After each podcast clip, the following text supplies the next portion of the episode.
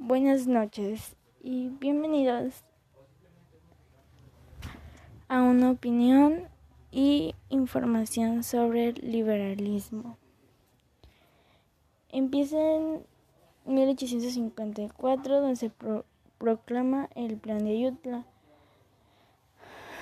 De ahí desencadena todos, todos unos diferentes movimientos a base de este y a base de un subpresidente que es llamado Ignacio Comfort.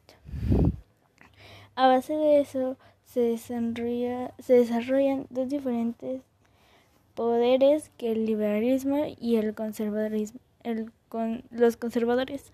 Y en este caso, este daré mi punto de vista. Pues para empezar, eh, siento que todo lo que pasó pues nos sirvió, ya que ya como pueblo nos podemos expresar bien, dejamos de ser de cierta manera esclavos para convertir, convertirnos en personas independientes que aunque muchas veces no sabemos a qué nos conlleva las consecuencias que ahorita tomamos,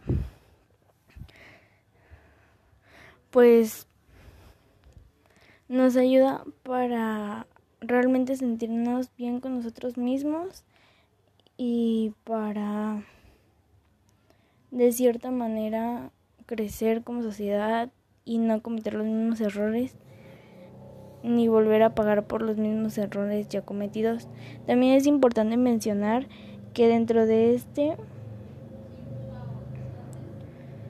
que dentro de este pues nos enseña a que tenemos que ser nosotros mismos y si nosotros mismos queremos cambiar a los demás tenemos que empezar por nosotros mismos para así hacer un cambio. Porque si tú ordenas algo tú tienes que ser ejemplo de ese algo. Y pues también es muy importante el el pensar en todos